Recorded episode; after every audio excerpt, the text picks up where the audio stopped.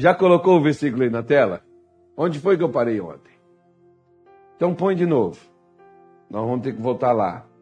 Isso. Mal nenhum te sucederá, nem praga alguma chegará à tua tenda. Nenhum mal o atingirá. Nós falamos aqui que o mal é Satanás, né? Ali dentro, ele nunca vai chegar para você e vai dizer assim, eu sou o diabo, eu sou o cão, eu vim aqui. Não, ele vem em forma de um mal. Principalmente algo para poder te destruir. O que faz uma praga? Ela causa destruição.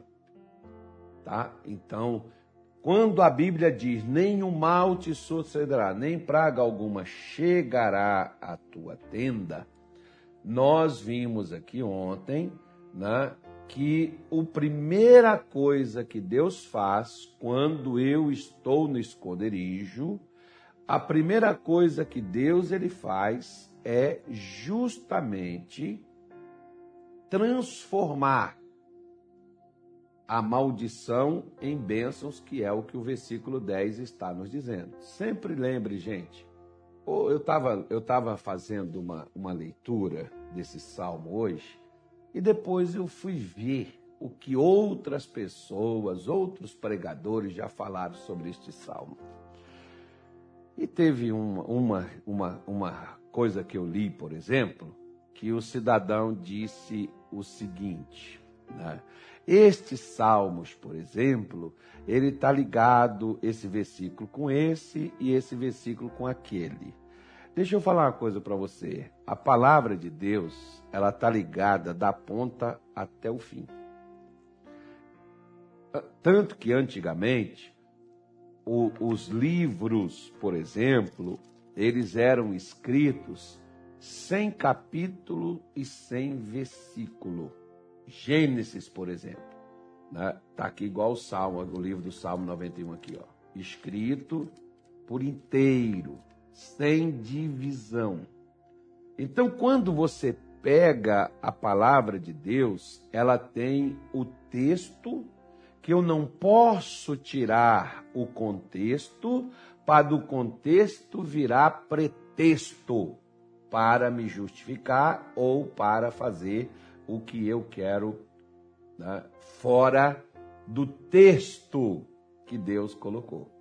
Então, o salmo, por exemplo, ele é para nós inteiro. Então, se você não pegar, se você dividir ele em versículos, você vai dar margem para um monte de coisa. Né? Você tem aí nesses salmos aí várias condições. Por isso que Satanás, por exemplo, lá no deserto, ele chegou com o Senhor Jesus e ele propôs né, para Jesus que Jesus fizesse certas coisas. E uma dessas coisas, por exemplo, era pular do alto do pináculo do templo. E Jesus respondeu para ele, porque e quando ele sugeriu que Jesus pulasse, ele diz que aos seus anjos dará ordem ao seu respeito para guardarem, né? para que não tropeces. Satanás esqueceu do caminho, ele não mencionou o caminho, ele já colocou tira, retirando das pedras. E nós sabemos né, que Jesus não caiu na lábia de Satanás, porque Jesus pegou o texto não o contexto. Satanás tirou do contexto para criar uma doutrina para dar a Jesus a, a, a oportunidade de fazer algo que Deus não estava orientando ele a fazer. Então nós precisamos ter cuidado quando lemos as Escrituras Sagradas, para nós não sermos assim aquelas pessoas que vamos tirar do contexto aquilo que Deus colocou no texto. Tá bom? Então ele é um. Puxa, se eu habito, se eu descanso, se eu estou à sombra, esse é condicional. Se eu estiver, mal nenhum sucede, água alguma chega. Agora, se eu não tiver habitando, se eu não estiver à sombra, se eu não estiver descansando, e como eu digo, onde é o esconderijo? A sombra. A sombra de quem? Do onipotente. É o descanso, aliás. Né? Onde é o esconderijo? O esconderijo é o descanso. E você descansa onde? Você descansa à sombra. Então, o esconderijo é o descanso, porque em lugar desse mundo, nenhum dele, físico, espaço, você vai encontrar algo onde você possa estar tranquilo e seguro, a não ser debaixo da proteção divina. E aí nós mostramos aqui que Deus transforma as maldições, a maldição em bênção. Tanto é que chamou o rei Balaque, a Balaão, para amaldiçoar o povo de Israel. E Balaão questionou a Balaque, dizendo: Como vou amaldiçoar aqueles a quem o Senhor não amaldiçoou?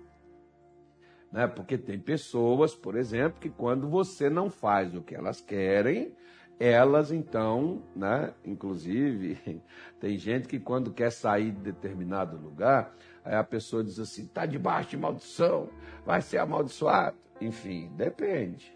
Depende o porquê, né? Que a pessoa está fazendo isso, porquê que ela, para onde que ela sai, amando de quem, e por isso nós precisamos ter esse cuidado, tá bom?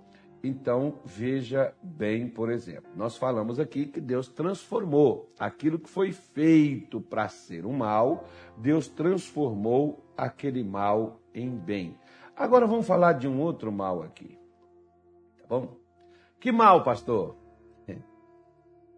É um mal que muita gente diz que costuma atingir. Inclusive, tem igreja, por exemplo, alguns pregadores Vamos falar de igreja, não. Vamos falar de pastor, né? Que igreja não tem nada a ver com o que pastor faz. Porque às vezes, por exemplo, eu faço coisa aqui que não tem nada a ver com a igreja da graça, né? Não, nada, não é um missionário, é, é eu. Ah, então, tem pastor aí, por exemplo, que faz coisas que não tem nada a ver com a igreja da graça. É o camarada que está fazendo. A igreja da graça não faz aquilo. Então, a gente tem que dividir uma coisa da outra, né? Então, vamos lá. É, veja bem, é a mesma coisa de Bíblia. Tem gente que não faz nada do que a Bíblia diz mas todo mundo põe quem acredita na Bíblia no mesmo, no mesmo saco. E não é dessa forma. A gente deve ser correto no que, é no, no que nós falamos. Mas tem pregadores, por exemplo, que fazem até a corrente, a quebra da maldição hereditária. Você precisa quebrar uma maldição, porque se o seu pai, por exemplo, morreu do coração, seu bisavô, seu, seu avô morreu do coração, é, seu pai morreu do coração, você é uma maldição hereditária. Se você não quebrar isso, você também vai morrer do coração. Ó, se o seu bisavô largou sua bisavó, casamento deles acabou, seu avô largou sua avó, seu pai largou sua mãe, quando você casar também você vai largar sua mulher. Isso chama-se, como alguns, maldição hereditária. Vai passando de pai para filho. Como conversando uma vez com um médico lá em São Paulo, é, um, um, até um, um, japonês, esse, esse senhor, né, muito culto, muito inteligente. Eu gosto de conversar com gente inteligente, que a gente aprende também que a gente fica inteligente. Né? Para a gente ser inteligente, a gente tem que falar com gente inteligente. Senão a gente vai falar com os bestas, a gente fica besta igual eles. Mas esse moço, por exemplo, me contou o seguinte: ele falou assim, pastor, a minha mãe, ela tinha diabetes. E eu, um determinado momento, também tive diabetes. Aí a pessoa disse assim: maldição hereditária. Eu não estava conversando com esse médico sobre crença, não, tá? A gente está falando de ciência. Aí, esse médico disse assim: quando eu comecei a estudar e comecei a aprender, eu mudei a minha alimentação. Por quê, pastor? Porque todos nós aprendemos, na maioria, a comer daquilo que os nossos pais ou avós ou tios, as pessoas com quem você viveu no tempo da sua infância, adolescência, você aprendeu a comer aquele alimento que a pessoa fazia para ela. Você come se você quiser, porque ninguém lá na minha casa, por exemplo, chegava para mim e perguntava: "O que você quer comer hoje?" Às vezes eu vi minha mãe falar várias vezes com meu pai: "O que você quer hoje?" Aí meu pai, eu quero isso, quero. A minha mãe às vezes falava, ó, só tem isso e isso para fazer ela ia fazer aquilo que tinha, que o que o meu pai comprava era aquilo que eles também queriam comer. Eles não perguntavam a nós o que, que nós gostaríamos de comer. Né?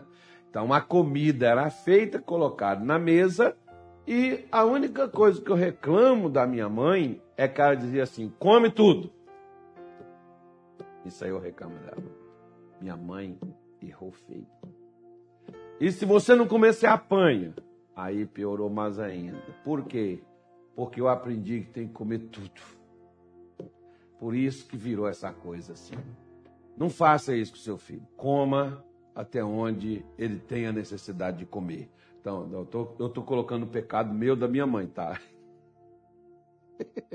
Brincadeira, gente, mas minha mãe, quando eu chegar lá, ainda bem que ela não consegue correr mais. Mas né? Mas, é, mas é um fato. E você tem que. Ah, eu não gosto. Não, tá aqui, se você quiser, coma, é o que tem. Acabou. E você então, tudo aquilo que você passa a comer, que você passa a repetir, você passa a gostar. Quer ver uma coisa? Você passa aí na churrascaria todo final de semana. Quando você enjoar de uma, você vai caçar outra. Aí você vai querer todo domingo estar tá indo comer churrasco. Por quê? você aprendeu a gostar de fazer aquilo repetidamente. A mesma coisa, você começa a fazer exercício físico. Aí você passa a gostar do exercício que você sente falta quando não faz. Tudo que você passa a fazer, você passa a gostar. Então você come aquela comida sempre. Sempre você vai ter vontade de estar comendo aquela comida novamente. E aquela comida é do seu dia a dia, é o que você gosta de comer se é bom, nutritivo ou não, se faz mal, é você que gostou e gosta de comer aquilo. Por isso que às vezes, por exemplo, tem aquelas pessoas, como lá no Pará, quando eu cheguei lá, tem a chamada maniçoba. Se você for comer com os olhos, você não come maniçoba. Por quê? Porque a vista, ela não é comestível não a vista, principalmente assim para mim, que trabalhei em fazenda, que fiquei assim no meio do bar, do boi, do gado, não é legal não. Né? Mas quando você come, você prova, você é, vai ali come a maniçoba, é gostoso, é bom. Né? Tem gente que às vezes vai lá, não, não quero isso não, pastor, tá louco, tá doido, não vou comer isso não. Né? Mas o pessoal de lá do Pará, é o prato predileto deles. Eles amam aquilo dali, é a cultura deles. Eles gostam daquilo. Né? Como, por exemplo, tem o açaí com charque e a farinha d'água. Né? Uma vez, por exemplo, nós tínhamos um irmão que assim que eu cheguei lá em Belém, ele tinha 67, 63 anos de idade. Aí ele morreu com um câncer no intestino. Fui lá, fiz o velório e tal. Depois, passado um tempo, a esposa dele, 67 anos, morreu com câncer no intestino. E eu já tinha tido essa conversa com o doutor, e esse doutor falou para mim nesses termos. Ele diz assim: Pastor, quando eu mudei a minha alimentação, porque o que eu aprendi comer é o que a minha mãe comia. Se o que a minha mãe comia gerou nela essa doença, gerou em mim também, porque eu passei a comer as mesmas coisas que a minha mãe comia. Quando eu mudei a minha alimentação, a diabetes desapareceu. Então, isso é maldição hereditária? Não. Era alimentação hereditária. Não é maldição. Como, por exemplo, lá em Belém, dessa senhora, eu já tinha conversado com esse doutor A, o pai morreu com câncer no intestino, a mãe com câncer no intestino. Eu perguntei para os filhos, no dia do velório da mãe, o que que os pais de vocês comiam? Açaí com charque e farinha. Não tem outra coisa, não? Não. Pois é, o açaí com charque e farinha a pessoa, acredito eu, não sou nutricionista, você pode consultar uma e ver, né? Mas acredito eu que a pessoa não deve comer só um tipo de alimento todos os dias. Deve comer outras coisas, porque tudo que Deus fez é bom, inclusive giló, né? Eu, por exemplo, não sou fã não, mas se tiver que comer, eu como, né? mas, né, tem umas coisas que amarga, né? Né? Tem jurubeba, por exemplo, diz que faz um bem tremendo para o fígado, mas amarga demais, mas a gente come. Né? Tem outras coisas, por exemplo, assim, que você não é fã de comer, mas é legal. Só que a gente não come, a gente só come aquilo dali. Só come aquelas mesmas coisas. Então, o doutor disse para mim: se a minha mãe teve diabetes e eu estava diabético, com a mesma alimentação que lá na minha casa nós passamos a fazer o que a minha mãe fazia para gente e comemos a vida toda. Os meus filhos também teriam diabetes. E foi quando eu conversei com a família lá e disse assim: o pai de vocês comia o quê? Açaí, charque e farinha. Não tem cenoura, não tem beterraba, não tem chuchu, não tem abóbora, não tem carne, não tem frango, não tem peixe, inclusive no Pará, peixe pra caramba. Né? Não tem outros tipos de alimento, arroz, feijão, não tem outras coisas, né? agrião, né? não tem esse negócio espinafre, não tem essas hortaliças, essas coisas, né? como né? também o, o, o, o, repolho, não tem isso? Pois é, tem pessoas que parecem que essas coisas não existem. Não tem tomate, né? não, tem, não tem uma abobrinha, só tem aquela comida. Aí eu falei para eles: bom, seu pai morreu com câncer. Sua mãe morreu com câncer. Vocês comem o quê? Nós comemos o que o nosso pai ensinou para nós, gente. Isso aí é uma coisa para você comer de vez em quando. Né? Ou talvez uma vez por semana, talvez seria um ideal, não sei. Eu não sou, como eu disse, eu não posso omitir minha opinião, porque eu não sou especialista nisso. Mas é, ela, é, eles então, se você, e vocês comem o quê? Nós comemos a mesma coisa. Então você já sabe que o seu pai morreu com câncer, sua mãe com câncer. Se vocês continuar comendo a mesma coisa que eles comiam, vocês também vão ser a mesma coisa. Não, está amarrado. O senhor vai orar e quebrar essa maldição na nossa vida. Nós não aceitamos. Tá bom, deixa eu te mostrar aqui. Primeira, segunda carta aos Coríntios, capítulo 5, versículo 17. Então, vamos lá. Tá bom? Para você poder ver que não é essa história de maldição hereditária, né? Tá aqui, aqui quebra toda maldição hereditária é quebrada aqui. Não, não, existe. Não, porque tinha a, minha bisavó tinha um pacto com bicho, com cão, com não sei o quê, com satanás, com capeta. Aí, pastor, é, todo mundo na família passou a ser afetado com essa coisa por causa da minha bisavó. Peraí, peraí, peraí, calma aí, calma aí. Se o pai, se tem um filho de maior, o pai não pode pagar pelo crime que o filho cometeu. Como que a maldição pode estar na minha vida por causa de algo que fez o meu bisavô? Me responda.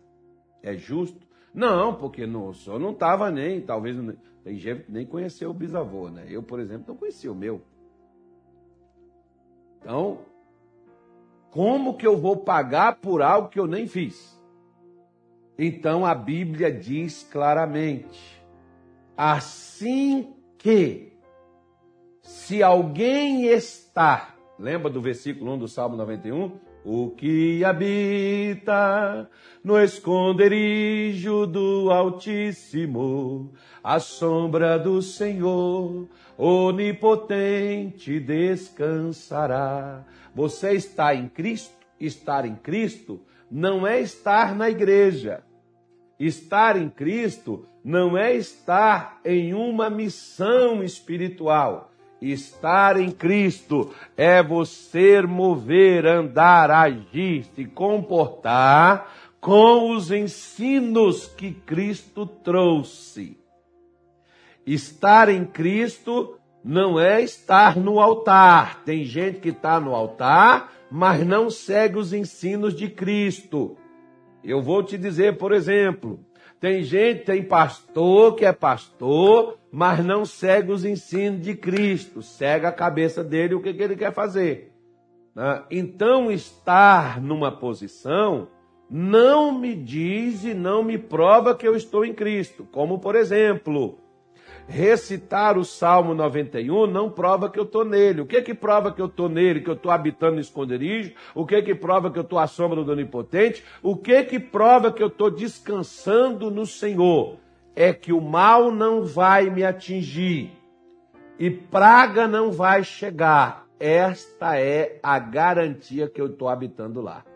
Da mesma forma, a garantia de que eu estou em Cristo, qual é? Não é que agora eu carrego uma Bíblia, não é que agora eu visto uma gravata, não é que agora eu visito presídio, eu vou em hospitais, eu subo num púlpito e prego o evangelho, nem faço uma live. O que significa que eu estou em Cristo é as coisas velhas já passaram os cacuetes, os hábitos, os costumes. Quando, por exemplo, você não estava em Cristo, você falava palavrão, você agia com desonestidade, todos nós tínhamos um erro que a gente vivia. Agora, essa pessoa alega estar em Jesus. Você tinha mágoa de gente da sua casa, você tinha às vezes mágoa até de Deus, você tinha raiva de Deus e do mundo. Por aí afora vai. Ok? Só que agora você está em Cristo. Essas coisas antes de Cristo na sua vida era normal. Agora não. Agora você faz diferente daquilo que você fazia antes de ter Jesus. Se o que você continua fazendo é a mesma coisa, como tem aquelas pessoas que têm a síndrome da Gabriela. Né? A Gabriela é aquela música lá que, né, de muitos anos atrás, aquela música lá, é, Gabriela, para sempre assim. Gabriela, eu nasci assim, eu vivi assim, né? eu vou ser assim, para sempre assim. Né? Tem gente assim, eu sou assim, pastor. Eu nasci dessa maneira, eu sou assim, eu fui criado desse jeito. Eu, por exemplo, fui criado, e bem, pelos meus pais. Mas teve coisas de Cristo que meus pais não ensinaram. E por eles não me ensinarem, eu também não fiz, eu também não fazia. Não é porque eu não aprendi quando eu era criança, estava debaixo da responsabilidade de alguém, que significa que tem pessoas que dizem assim, ó, quer ver uma coisa? Que as pessoas dizem assim, eu não roubo, eu não mato, eu não fumo, eu não bebo. Eu sou uma pessoa boa. Você que pensa. Porque mesmo assim você está perdido. Sem Cristo, que é o que te salva, sem Cristo, que é o que te transforma, você está caminhando a passos largos para o inferno da mesma forma. Porque tem gente que pensa que Cristo é para bandido, para prostituta, para adúltero. Tem gente que pensa que Cristo é só para o mentiroso. Não, Cristo é o falso também. Cristo é para egocêntrico. Cristo é para soberbo que pensa que não precisa de nada, que ele está acima do bem e do mal. Cristo é para o perdido, porque uma das coisas, por exemplo, que me leva-me a precisar da salvação é ter a noção de que sem Ele eu estou perdido. Se eu não tiver essa conclusão, eu vou achar que eu não preciso, como hoje, por exemplo, as pessoas estão substituindo Cristo pela igreja, porque hoje, às vezes, nós pregadores, e você pregador que me assiste, tem um grande desafio. Que não é trazer as pessoas à igreja, é trazer as pessoas a Cristo e Cristo traz elas à igreja. Mas hoje nós estamos tão fissurados em trazer as pessoas para a igreja e não para Cristo, que elas não querem Cristo porque elas não querem igreja, principalmente o tipo de maioria de igreja que está por aí que às vezes só pensa na lã da ovelha, só pensa na pele da ovelha, na carne da ovelha e no fruto da ovelha, na, na cria que a ovelha dá. Né? Não, não, pensa em alimentar a ovelha, em curar a ovelha, em sarar a ovelha, em levar a ovelha para verdes pastos, em levar a ovelha às águas tranquilas. Às vezes tem gente que não pensa nisso. Ah, eu não estou aqui para acusar ninguém, não. Só tô, nós só estamos conversando aqui dentro da palavra. Ou seja, se nós não entendermos que nós precisamos deixar a vida antiga que a gente tinha para viver uma nova vida com Cristo, nós não somos dele, nós não estamos nele, nós não estamos na sombra do Altíssimo, nós não seremos livres do mal nós vamos continuar da mesma forma. Ah, mas eu estou na igreja, por que, que o mal está me acontecendo? Mas você está nos ensinos? Porque as pessoas às vezes não prestam atenção, mas eu vou mostrar para você duas coisas. Primeira delas, né? É, Mateus, capítulo de número 28, né? Mateus 28, Mateus diz assim, ó, lá no finalzinho, bonitinho, Mateus fala assim. Quer ver? Versículo de número 18. E Jesus chegando-se, perdão, e chegando-se Jesus, falou-lhes dizendo: É-me dado todo o poder no céu e na terra. Então, onde é que ele tem o poder? No céu e na terra. Tem gente que pensa que o poder de Deus está só em cima, não, está aqui embaixo. E, portanto, ide ensinai. E de fazer o quê? Junta as pessoas, põe elas dentro de um lugar, surrupia elas, pede dízimo para elas, pede oferta para elas. Não, vai, vai, vai por aí, vai por aí. Ensinai, ide e ensinai. Ele mandou ensinar.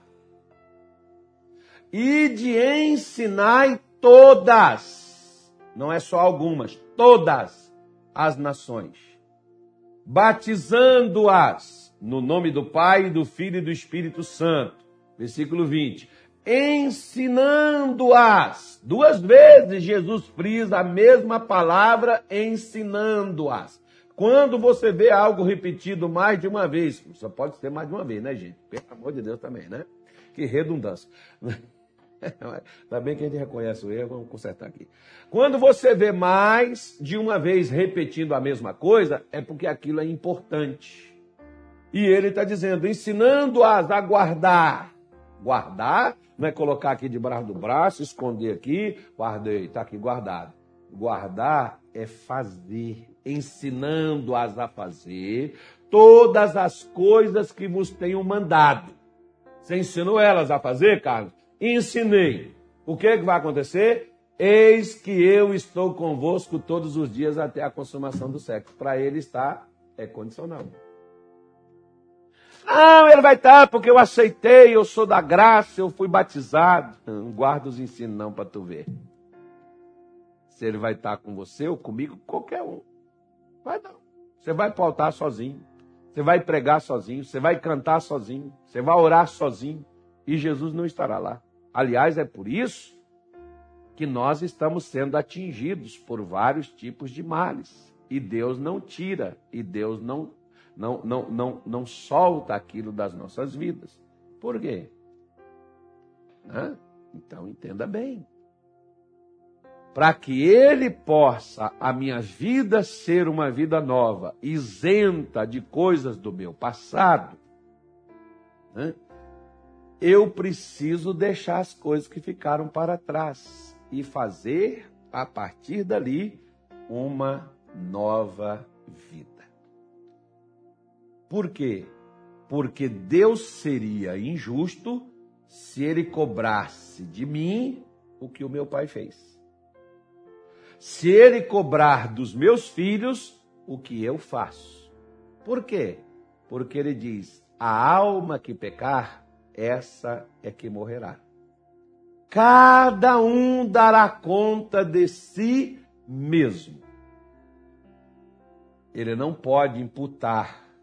Igual tem pessoas, por exemplo, que elas põem a culpa de saírem do casamento, põe a culpa no outro. Você saiu porque você quis, por que você foi?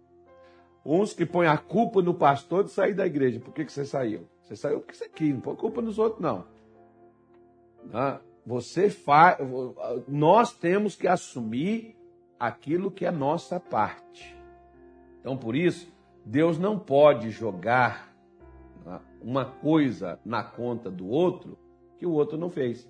A menos que eu seja seu fiador, é uma coisa interessante. Quer ver? Ó? Vou te dar um exemplo. Isso acontece em igrejas. A pessoa vai lá, o Anilto, não, o Anilto, vai, o faz um negócio é, com, o Zé, com, com o Zé das Couves. E aí o Zé das Couves engana o Anilto. O Zé das Couves é daqui da igreja. Aí o, o Anilto chega para mim e diz assim, pastor, eu fiz um negócio com o irmão Zé das Couves e o Zé das Couves não, não quer me, me pagar. Eu queria que o senhor conversasse com ele. A minha pergunta é, onde é que eu entro nisso? Por quê? Porque na hora de fazer o negócio, eu não estava no meio. Por que, que na hora de resolver o negócio, eu que tenho que resolver? Ah, porque é da sua igreja, porque é seu membro, e o senhor tem que dar um jeito nele. Ah, é? Legal isso. Ó, então eu vou te mostrar um versículo aqui, quer ver? Ó?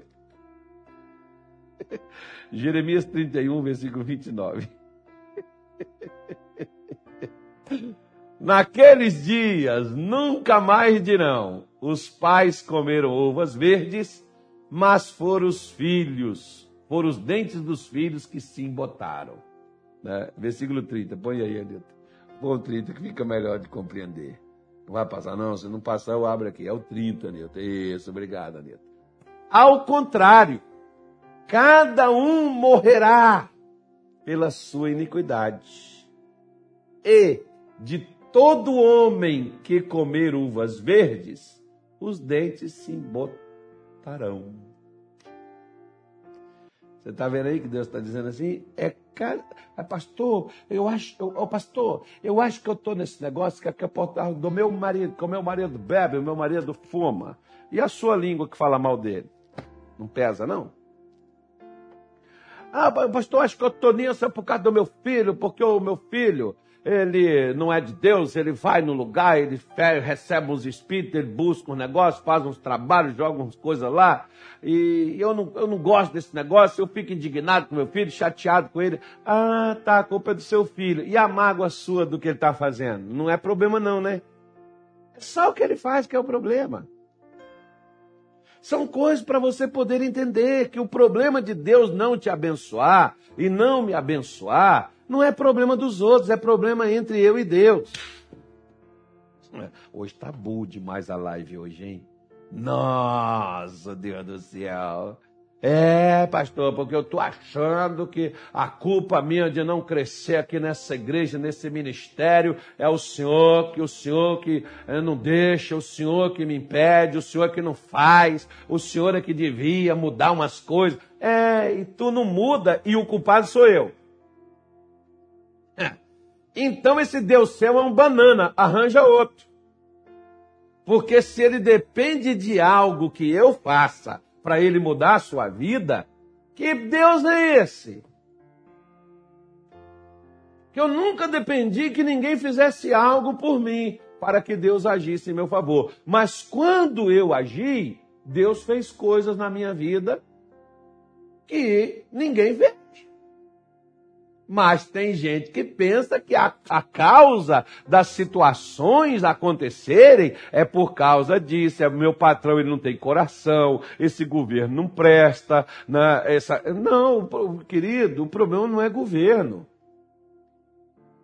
Daniel cresceu, Ananias cresceu, Azarias cresceu, Misael cresceu debaixo de um governo miserável, de um governo mau, de um governo odioso que foi Nabucodonosor. De um apóstata. José cresceu no Egito, debaixo de crenças, religiões, aquelas coisas todas. José cresceu ali dentro naquele ambiente. Aí você vai dizer que Deus não abençoaria. Pelo contrário, Deus abençoou Potifar por causa de José. É o que diz a Bíblia? Deus abençoou o Egito porque José estava lá. Hoje é o contrário. Não, Deus não me abençoa porque minha mãe, meu pai, Deus não me abençoa porque minha família. Deus não me abençoa porque eu carrego esse legado, eu carrego essa culpa, eu carrego. Ah, então, não. Você está assim. Nós estamos assim porque nós não estamos em Cristo. Se você está em Cristo, se meu pai prostituiu, eu vou pagar porque meu pai. Não, tá errado, filho. Meu pai matou. Aí eu, eu vou pagar porque meu pai. Não, não é assim não. Jamais. É porque a nossa família, pastor, nós carregamos isso. É? Vai para a sombra, vai para o esconderijo. Porque se você está lá, se você está em Cristo, você é nova criatura. Você é uma pessoa que iniciou uma jornada. Essas coisas do passado não terão efeito sobre a sua vida. Se não tem efeito de condenação na sua parte física, espiritual, financeira, familiar, como pode ter efeito nos seus pensamentos ou sentimentos? Mesma coisa, eu não tenho nada a ver com o pastor que passou aqui nessa igreja, que fez, se fez coisa errada, se não fez. Agora não é ele que está aqui, não. Quem está aqui sou eu. Agora é comigo. Tem nada. Ah, mas é que o outro aqui, sabe, pastor? O outro aqui fez muita sujeira. O outro aqui. Ué, você tá, tá limpinho? Limpa tudo, ué. Ué. Não, porque a gente carrega essas coisas. Tá, meu Deus do eterno do céu. Deus não é injusto, gente. Deus é justo. Por isso, guarde isso no seu coração. Eu não pude nem falar do resto aqui, mas nós vamos voltar e falar de novo de mais coisas aqui desse salmo aí, desse próximos versículos aí. Nós ainda temos essa semana e a outra até que dia, Nilton? Até sábado. Tem mais essa e até sábado. Aí acaba. Aí pronto. Aí é para abraço, aí nós vamos para a reunião, aí nós vamos decidir o futuro. vamos falar com Deus, embora. Vamos orar a Deus. Senhor, em o nome de Jesus, Pai, muitas vezes nós carregamos culpas, acusações, condenações que caem sobre nós por causa, meu Deus, do nosso desconhecimento da tua palavra. E por causa disso, nós achamos que temos que carregar o legado de outros. E com isso, aprendemos a conviver com a dor, com o sofrimento, com a luta, com a dificuldade. E assim, meu Deus, as nossas vidas, elas vão se atrasando, elas vão se complicando, e nós vamos passando por apertos, apuros e dificuldades. Mas nós oramos nesta tarde de hoje. Senhor Jesus, nós queremos habitar no esconderijo. Nós queremos descansar à sombra do Todo-Poderoso. Nos ajude a entrar nela. Nos ajude, Senhor, a sermos uma nova criatura. Porque toda a bagagem velha do nosso passado nós deixamos aqui agora. E levantamos, Pai, para sermos uma nova criatura a partir desta tarde de hoje. E tudo será novo. O que nos acompanhou através de sentimentos, pensamentos, acontecimentos, fatos, dificuldades, batalhas, lutas, dor, perdas, danos, a partir de hoje não caminha mais conosco. Nós desligamos agora, em o nome do nosso Senhor Jesus, o Senhor diz que mal nenhum sucederia, nem praga alguma chegaria à nossa casa. Frustra, Senhor, tudo que Satanás preparou, lançou, colocou, prendeu, amarrou para fazer a gente viver debaixo de humilhação, de dor, para fazer a gente sofrer a vida, o resto da vida, não termos paz, nem sossego, nem felicidade, nem ânimo, não termos vitórias. Em o nome de Jesus, nós invocamos o teu poder agora e pedimos a ti. Abençoa, Senhor. Traz, meu Deus, o teu poder. Nós oramos e exigimos que esses males que acompanhou estas pessoas, porque você, Satanás, entrou nos antepassados e procurou manter a mesma escravidão, o mesmo domínio, o mesmo controle, você sabe que você não tem direito, porque Jesus Cristo, quem está nele, é uma nova criatura. E essa pessoa vai viver uma vida nova. Porque ela achava que tinha que carregar isso, esse legado. Nós desligamos isso da alma dessa mulher, da vida desse homem, e em o nome de Jesus ordenamos: cesse toda miséria, fracasso, desemprego, doenças, pragas. Em nome de Jesus, moléstias, males você não tem mais o direito de perpetuar, pega todo o seu mal, saia em nome de Jesus e não volte mais a atacar esta gente. Abençoa, meu Deus, a todas estas pessoas, que coisas novas comecem a acontecer com elas, como é o início de um novo ano. Que a tua bênção venha sobre elas. E o Senhor, meu Deus, as abençoe no nome de Jesus. Que assim seja o Senhor com eles. Eu coloco cada um na tua presença, no nome de Jesus. Amém? E graças a Deus.